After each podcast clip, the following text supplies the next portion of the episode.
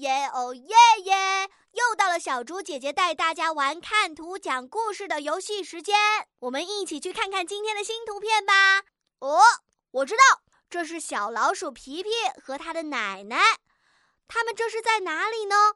小老鼠手上拿着打蛋器，是准备干什么呢？奶奶的表情是什么样的呢？他们到底在说些什么呢？另外，请大家在故事当中加入词语“周末时光”和词语“奶奶的小帮手”。噔噔噔噔噔！小竹姐姐相信，聪明的你们已经做好准备了，对不对？请先点击暂停播放按钮，然后到留言区给小竹姐姐讲个故事吧。小竹姐姐会挑选出优秀的故事留言，加精展示哦。